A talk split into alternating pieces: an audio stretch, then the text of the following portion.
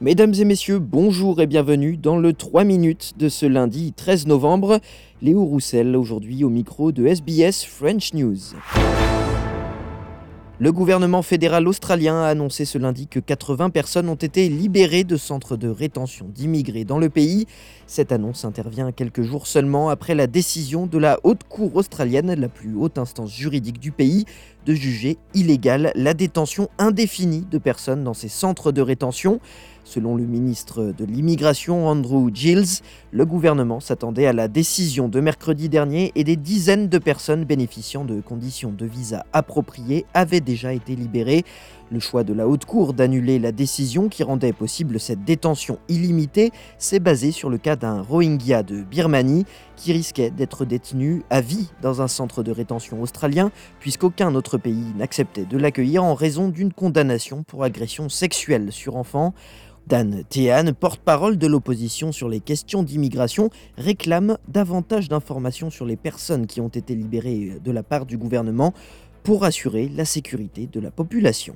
The public needs to know and the public wants to know what is the government doing to keep them safe?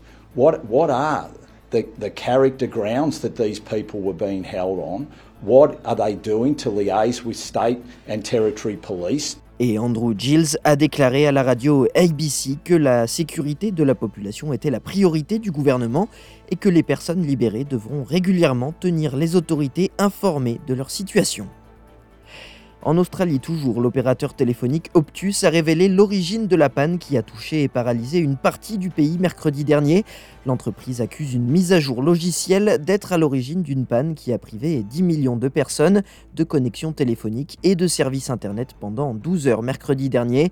Optus a déclaré dans un communiqué ce lundi que la cause était désormais connue et que des mesures ont été prises pour éviter qu'une telle situation ne se reproduise à l'avenir. Le temps nécessaire au rétablissement de tout le système a été plus long que prévu mercredi car certains des routeurs ont dû être physiquement redémarrés, ce qui a nécessité le déploiement du personnel d'Optus sur un certain nombre de sites à travers le pays. Et puis en France, hier, plus de 180 000 personnes ont manifesté contre l'antisémitisme. Comme dans d'autres pays, une hausse des actes anti-juifs a été observée depuis le début de la guerre entre Israël et le Hamas le 7 octobre dernier. À Paris, plus de 105 000 personnes ont défilé dans les rues dimanche. On écoute l'analyse de l'avocat Arié Alimi, membre du comité central de la Ligue des droits de l'homme en France, sur Radio France Internationale ce lundi. Quand on a vu euh, toute cette euh, foule silencieuse, digne, qui marchait dans les rues de Paris, évidemment, euh, c'était un moment de soulagement pour tout le monde. Le, fait de voir toutes ces images pour ceux qui euh, auraient envie de commettre euh, des actes antisémites, ceux qui seraient dans la colère, ceux qui seraient dans l'erreur.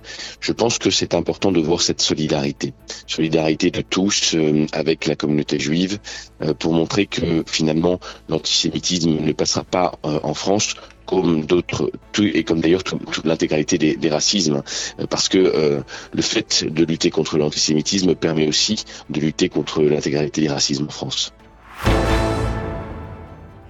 Voilà messieurs, dames, pour l'essentiel de l'actualité de ce lundi 13 novembre. Je vous souhaite de passer une excellente soirée.